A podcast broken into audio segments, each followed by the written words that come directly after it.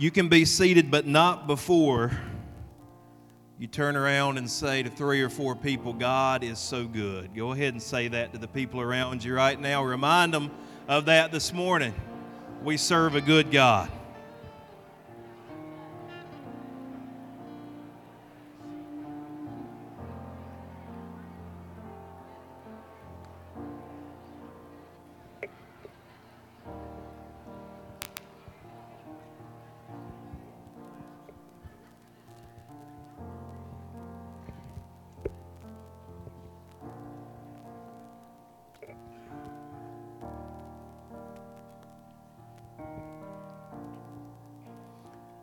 Glad you came here this morning?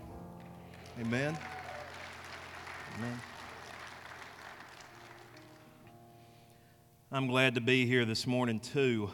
Um, I don't have time to share a lot of extra with you today, but uh, just uh, prayer. Prayer is so powerful, so neglected, but it's so powerful. I don't know how many of you are race fans. Um, I grew up watching NASCAR. I'm at least one half redneck, so you just got to got to deal with that. But watching the Daytona 500 last week, and you know, it got rained out on Sunday and it got moved to Monday. And uh, my son Liam was watching it for me with me, and I don't know how much he'd really watched a, a race with me before. And he said, "There are going to be any wrecks?" I said, "Last 20 laps, it's Daytona. There's going to be wrecks. Just hang on." And uh, I don't know how many of you were watching that last lap when uh, Ryan Newman was leading and got turned sideways and um, went upside down and then got hit right in the driver's side window by Corey LaJoie's car and just went up in the air. And I, I thought, man, I don't know. I don't, I don't know that he made it through that. That was such a bad wreck. And, you know, 19 years ago, you can probably remember where you were. I was standing right out here in the parking lot after, uh, after youth group. I was a youth sponsor when I found out Dale Earnhardt had been killed in the Daytona 500, and kind of a flashback thing there, you know. And uh, I don't know that they reported this a lot on the news, but Corey LaJoie, he's not a famous NASCAR driver. He's never won a race or anything like that. Um, but he's the one that hit Ryan Newman. And they showed a picture later, at least it was on social media, he, and Corey LaJoie describes himself as a simple Christian who drives race cars. And so after he'd hit this guy and the front of his car still on fire, there's a video of Corey LaJoie out on the track at Daytona on his knees praying for Ryan Newman. And if you saw that, you know, we thought he might not, Newman might not have made it, but he actually walked out of the hospital holding the hands of his little girls. And I, don't, I believe the two are connected. I believe that the prayer that went up protected him, and I believe it was actually a, a, miraculous thing. And I don't know if Ryan Newman knows the Lord, but he ought to get to because it was God who protected him in the midst of that. But I definitely believe what a great witness for a Christian driver to get out and get down on his knees and go to the Lord on behalf of another competitor, a fellow competitor. And I just thought, how many times should we drop to our knees? How many times should we stop? We're standing up to fight whatever's going on in our lives. How many times should we instead drop to our knees and let God fight the fight for us? And so I just wanted to give you that little bit of encouragement here this morning. Uh, let's be people of prayer. Let's be people of prayer. In this day and time, there's no dispensing with it. We need to be people of prayer. And so that's just some encouragement. That's not the sermon, but that's some encouragement for you today. Um, today we are looking, this is the last sermon of this little short series that we've done Jesus and the Pharisees. Next week we're starting a sermon series that's going to take us all the way through Resurrection Sunday morning and even a couple of weeks beyond that.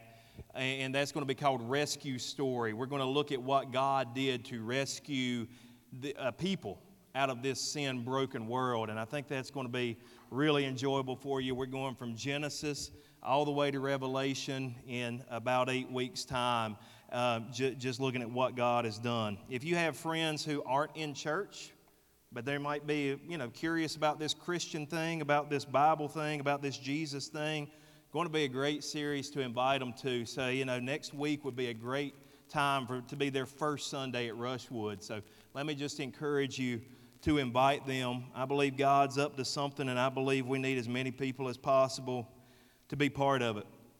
But this is the last sermon in this series. We're looking at Matthew chapter 23, where Jesus is going to battle with these Pharisees. It's all about Jesus versus this sect of the Pharisees, religious leaders who thought they knew everything. They were the enforcers of the law. They were making sure everybody else did right, and it's not that that was such a wrong thing, but they kind of got head over heels on power. They got on a power trip, and when the Son of God showed up, they didn't even recognize him.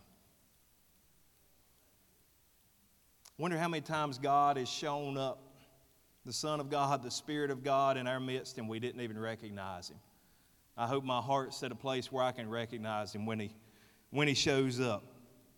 We, we've talked about so far, Jesus called out the Pharisees on their hypocrisy. We talked last week about the seven woes that he pronounced over them, saying, Guys, you're messing up. This is bad stuff. You're, you're doing wrong. And, and he pronounces these woes over them. And then at the end of Matthew 23, Jesus just goes all in, pronouncing straightforward judgment on them.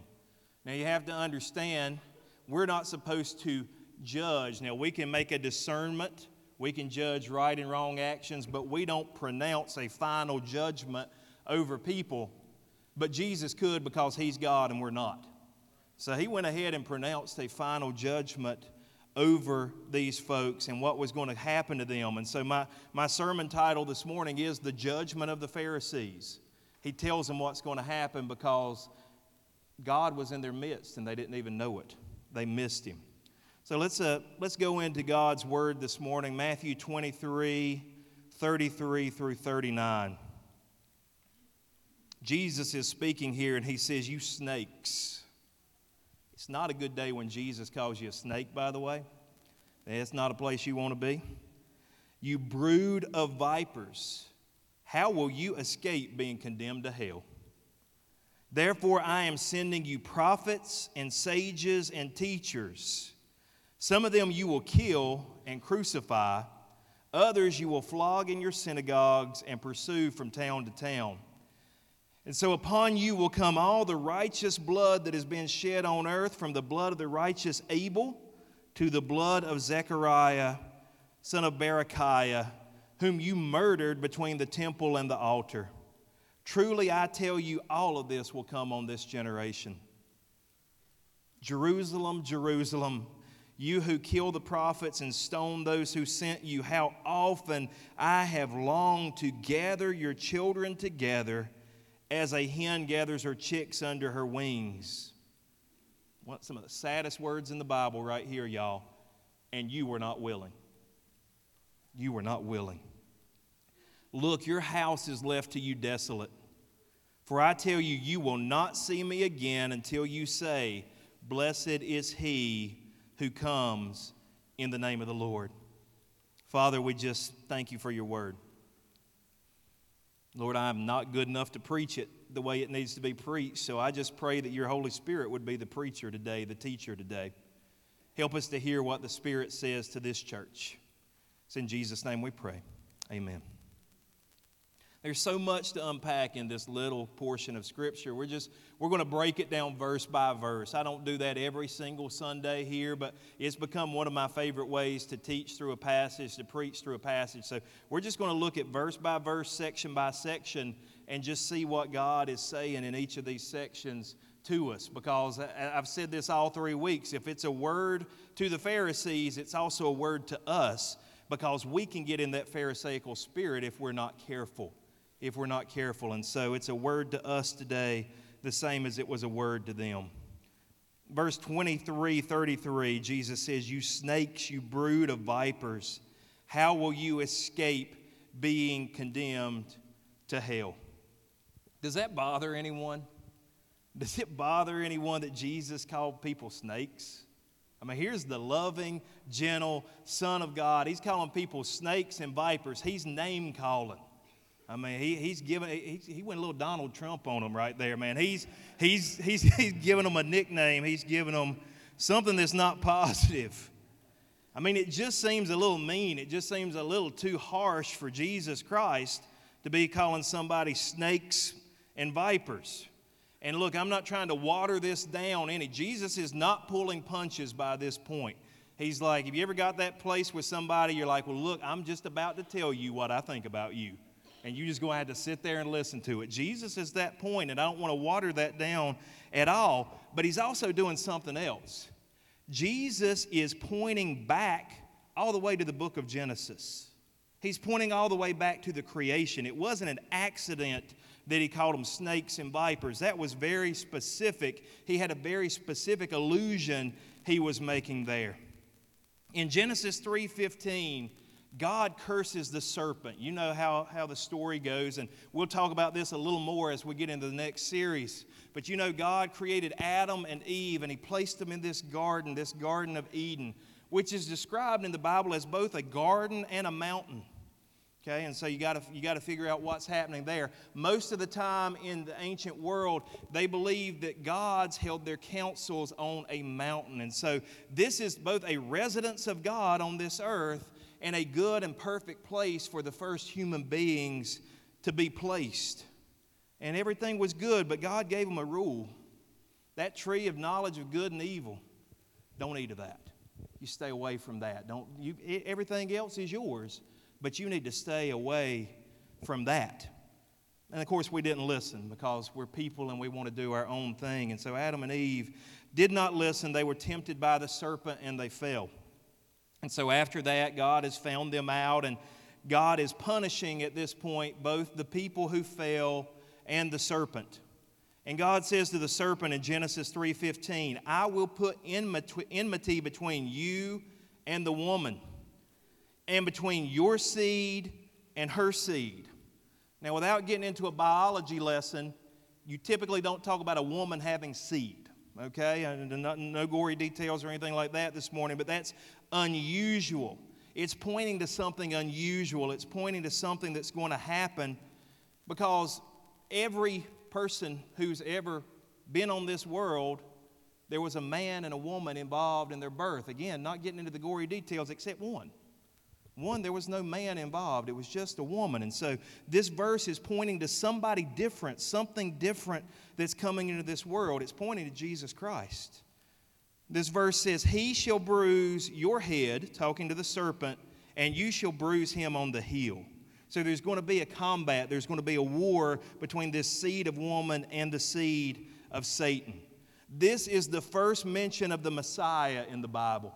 This is the first mention of one that's going to come and redeem us, the seed of woman who crushes the serpent's head. And God says, you know, from this day forward, there's going to be two groups of people in this world. There's going to be those who are part of the seed of woman. They're going to be that group, and there's going to be those that are part of the seed of the serpent, the seed of Satan. There's only two groups, and everybody's going to end up in one. And so when Jesus says, You are vipers, you are snakes, when he's talking to the Pharisees, he's saying, Guess which group you're in? You're not in my group. You're not in the group that, that's, that's part of the Messiah and part of what God is doing. You're in that other group that's full of evil, full of deceit. Jesus is saying, You've been rejected. Since you've rejected the Messiah, you're rejected as the seed of the woman, and your serpents and your vipers. Church, this morning I want you to hear this because this is probably deeper. This is probably deeper than, than I can even make it sound. We all have that choice to make. We're either going to end up being part of this movement of the Messiah, we're going to be part of what Jesus has done in this world, or we're going to be part of another group that's destined for crushing, destined for destruction. We all have to make that choice. Very important here today. Very important. And we get to make that choice right now because we have free will. We get to make that decision right now, but there's coming a day where our life is going to end and we're going to draw our last breath. And we're going to turn cold and we're going to turn blue, and that's it. We don't get another chance. We have to decide right now. Today is the day of decision. And so this morning, that's what I'm preaching toward. I want you to make a decision. If you have not already made that decision before you leave here today, I want you to make that decision. I made that decision when I was eight years old. And I've never regretted it, guys. I've never regretted making the decision to be part of what Jesus has done in this world. He's good. He's good. He is good. I'm so glad that I'm connected to, with Him. I don't have eternal life. He has eternal life, and I'm connected with Him. And because I'm connected with Him, I have eternal life too.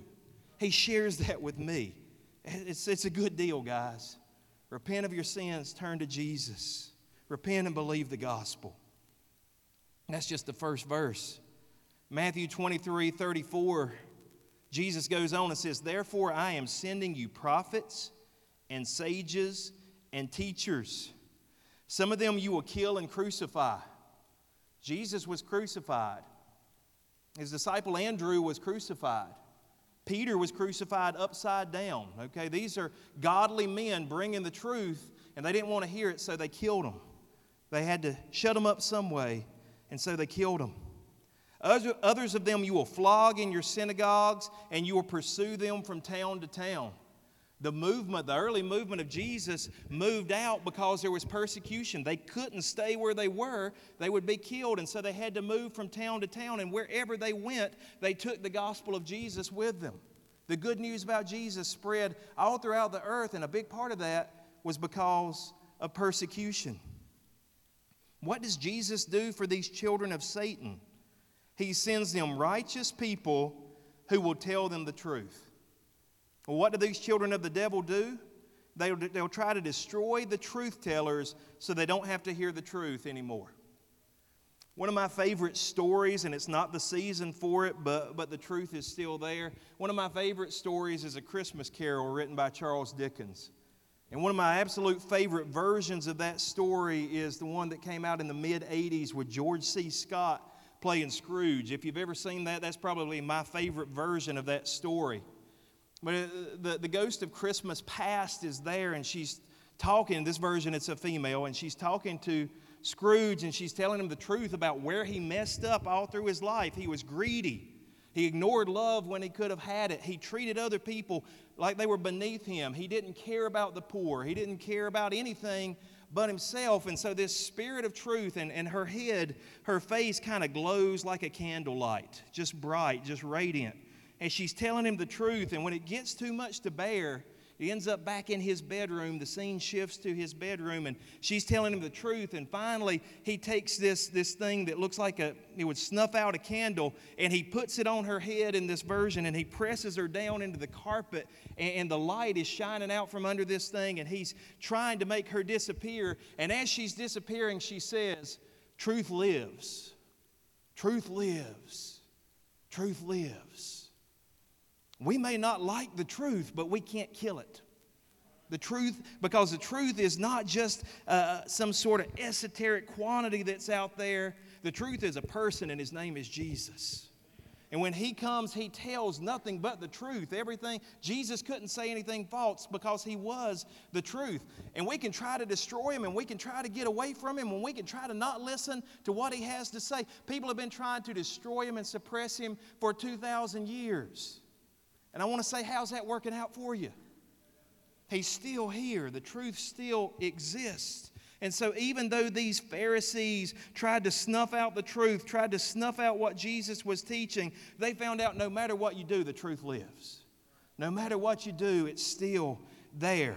And that's true for us as well. Praise God when He sends us people who tell us the truth. We like when somebody comes along and flatters us. We like when somebody comes along and makes us feel good. That's a thing that's kind of going right now is making people feel good in their sin. I hope if you're in sin this morning, I hope you feel bad right now. I hope you feel bad five minutes from now. I hope you feel bad when you leave this place. I hope you feel bad when you lay down tonight. I hope you can't sleep till you get it right. I'm not wishing anything good for you on that front. I want you to feel bad if you're in sin. And if I'm in sin, I need to feel bad too. Thank God when He sends us people who tell us the truth. Because we, I like grace, I like grace, I like mercy, I like love, all that's positive and all that's great. But we also need some truth to balance it out. Jesus was the very truth. Jesus was the very truth. The Apostle Paul once said to the Galatians, Don't let me become your enemy by telling you the truth. As a pastor, I've had that happen before. I tell people the truth, and all of a sudden they just don't like this church no more. I ain't going to be able to come. Brent was just terrible to me. You know, I've been great to him or whatever, but just terrible to me because they didn't want to hear the truth anymore. Don't let me become your enemy by telling you the truth. I tell you the truth because I love you. I've had people who've had to tell me hard truths in my life. Why? Because they love me. They wanted better for me. They wanted to see me move on and get out of where I am, get out of being stuck in a rut and, and get back where I need to be. I thank God for people who have told me the truth. And Jesus was the truth. The next couple of verses. Y'all, I'm preaching my voice dry. Let me get some water here. Matthew 23, 35 through 36.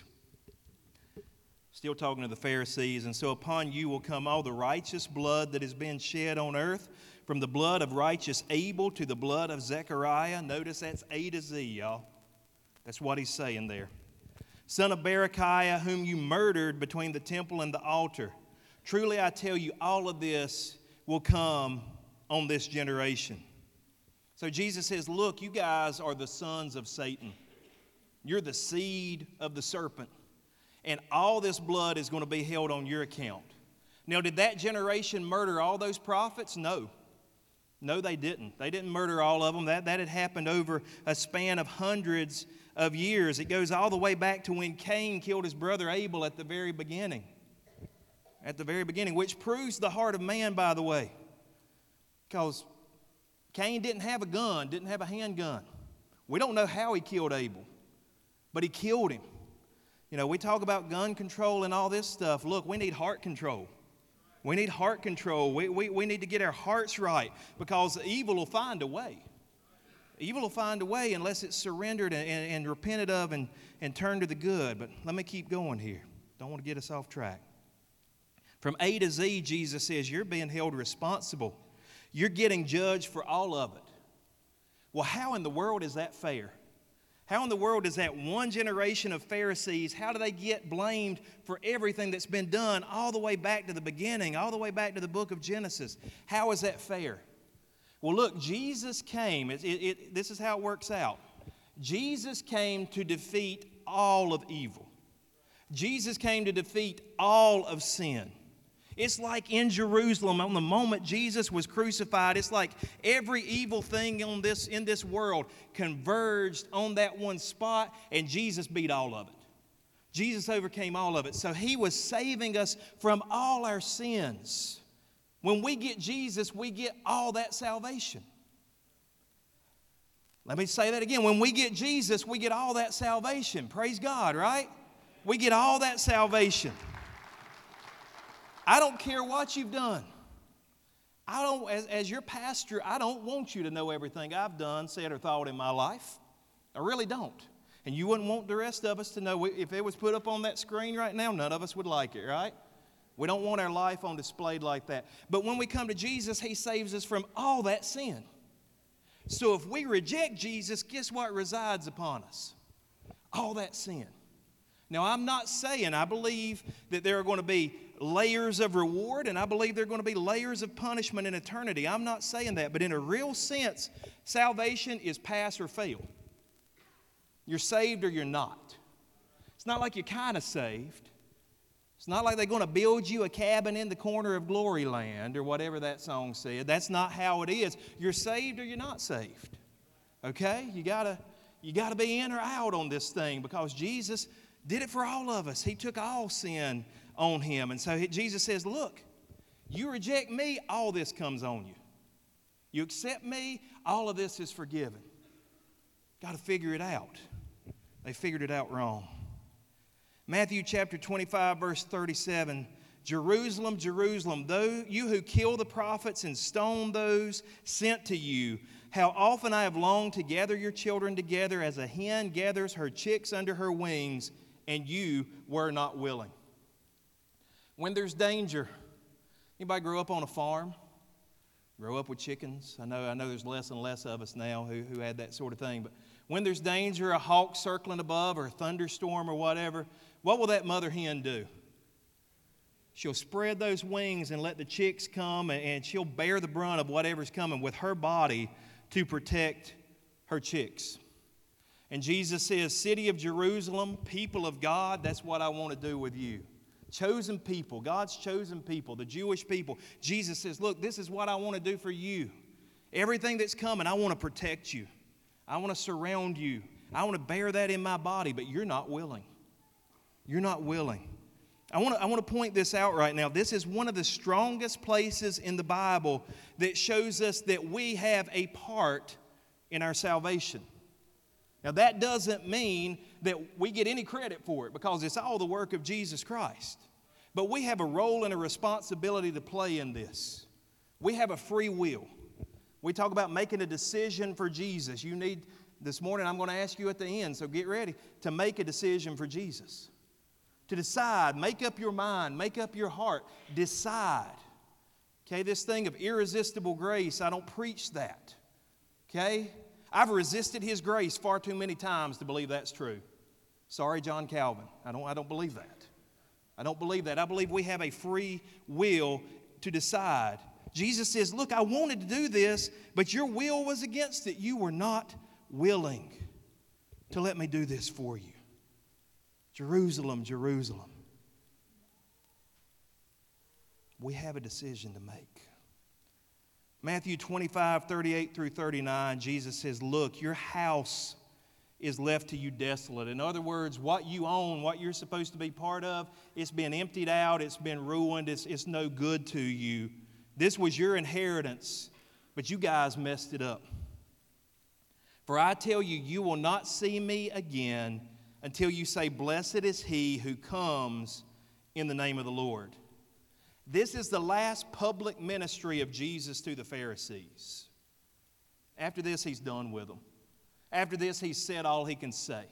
There is interaction, but this is the last ministry, public ministry, that Jesus has to the Pharisees. And Jesus says, I'm done.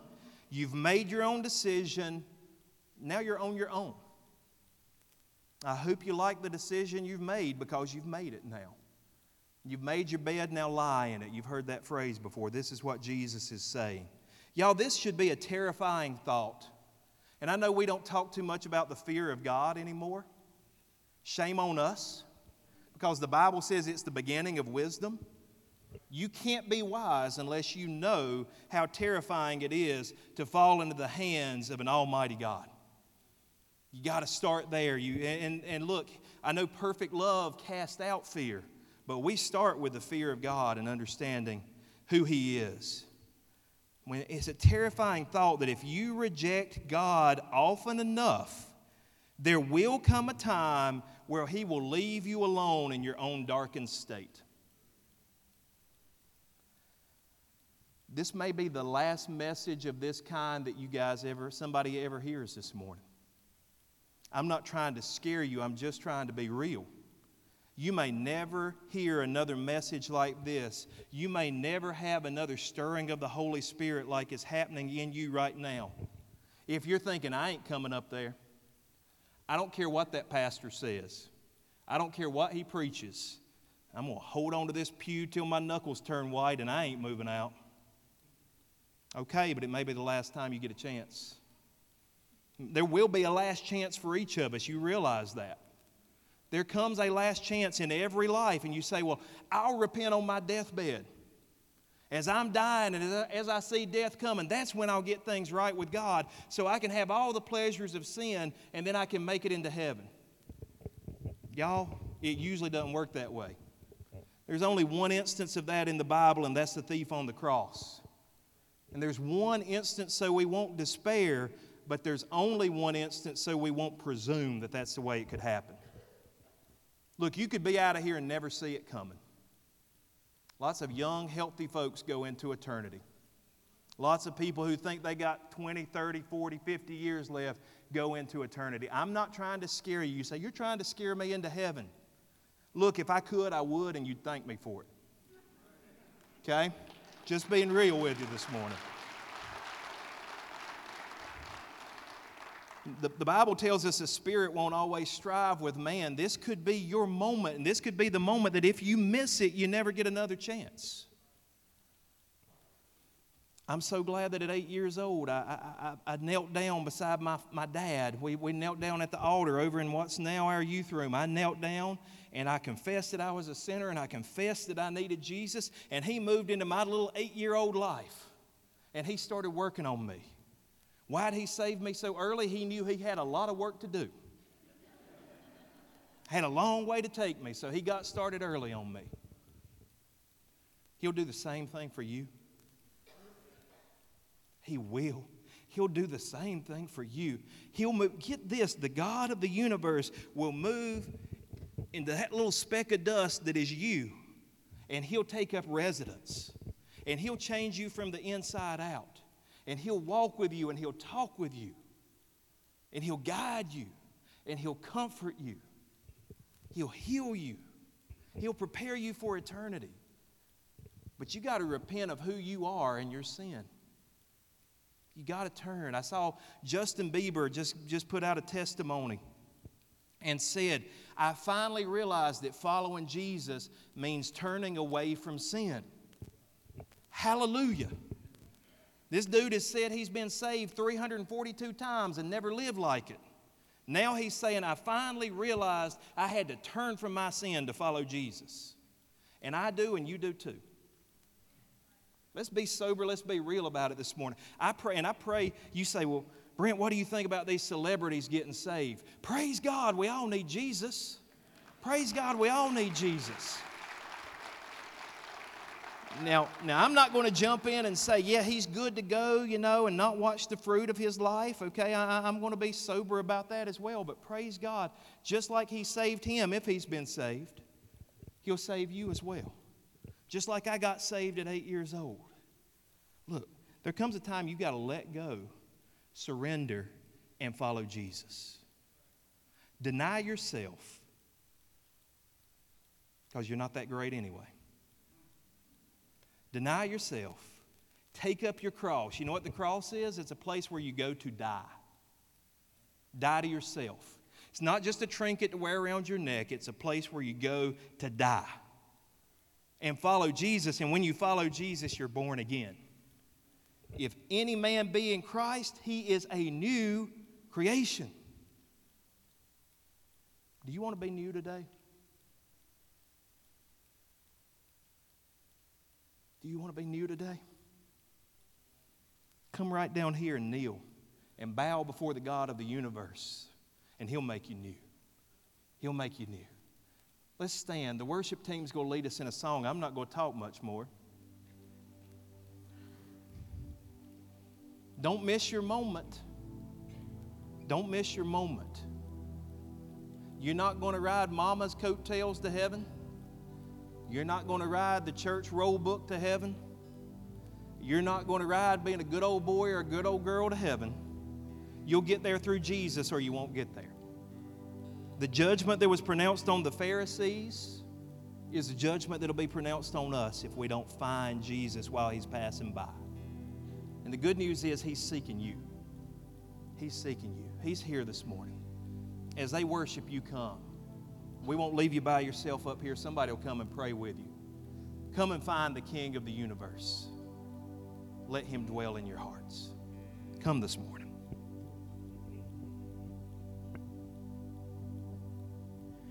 This is my worship. This is my offering. In every moment, I withhold nothing. I'm learning to trust you, even when I can't see. It. And even in suffering, I have to believe it. If you say it's wrong, then I'll say no. If you say release, I'm. If you're in it with me, I'll begin. And when you say to jump, I'm diving in.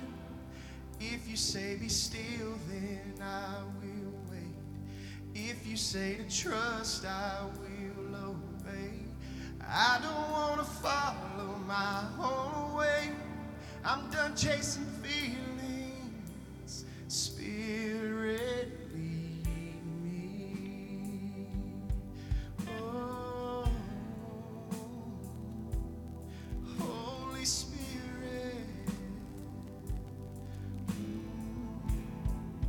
You let go and let God this morning. like a burden. Come on. But once I could grasp it, you took me further, further than I was asking. And simply to see you, it's worth it all. My life is an altar. Let your fire fall. If you say it's wrong, then I'll say no. If you say release, I'm letting go. If you're in it with me, I'll begin. And when you say to jump, I'm diving in. If you say be still, then I will wait. If you say to trust, I will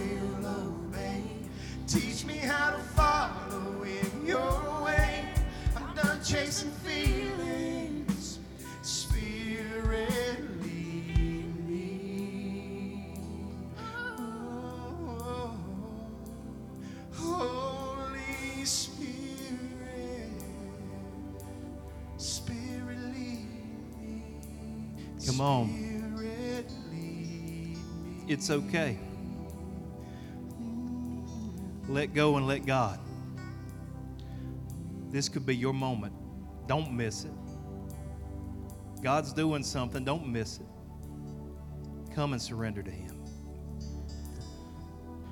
When all hope is gone and your word is all I've got, I have to believe you still bring water from the rock to satisfy my thirst. Love me at my worst, and even when I don't remember.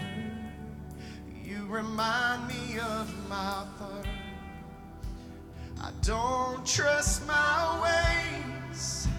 I'm trading in my thoughts. Laid it all down. Cause you're really all I want. I've learned from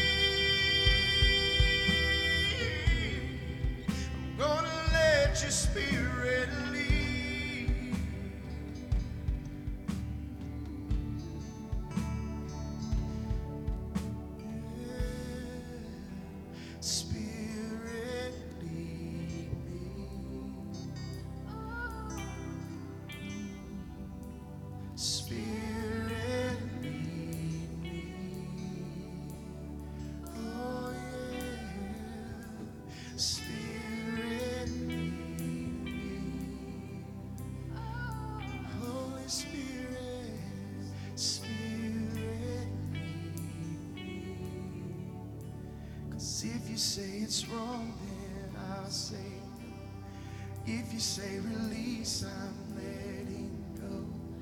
If you're in it with me, I'll begin. And when you say to jump, I'm diving in. If you say be still, then I will wait. If you say to trust, I will obey. You're the only truth, the life, the chasing feelings. Spirit, lead me. Mm-hmm. Spirit, lead me. Oh. Spirit, lead me.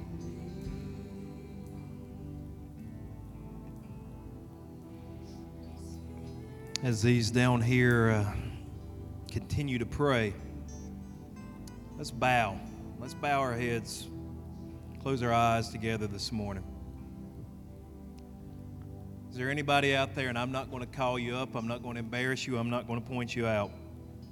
But is there anybody out there who would say this morning, you know, Brent, I didn't step out, but I feel like God's speaking to me, and I want you to pray for me that I'd listen to Him and that I'd let the Spirit lead me and that I'd surrender. Is there anybody would just raise your hand and say, God's speaking to me?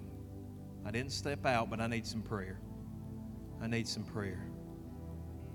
I see some hands going up. Anybody else?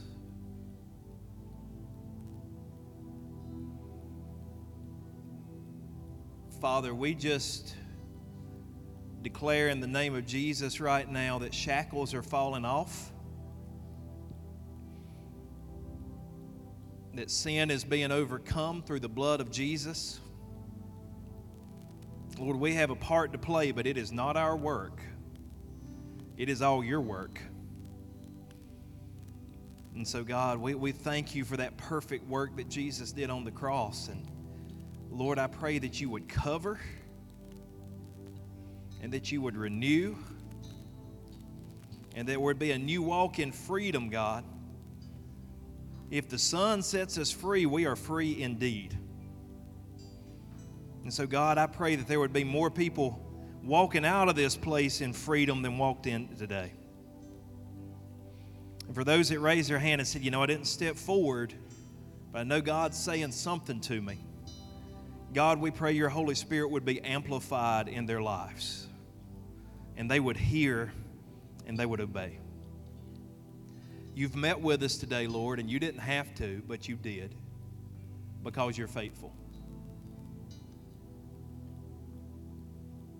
Thank you for moving among us.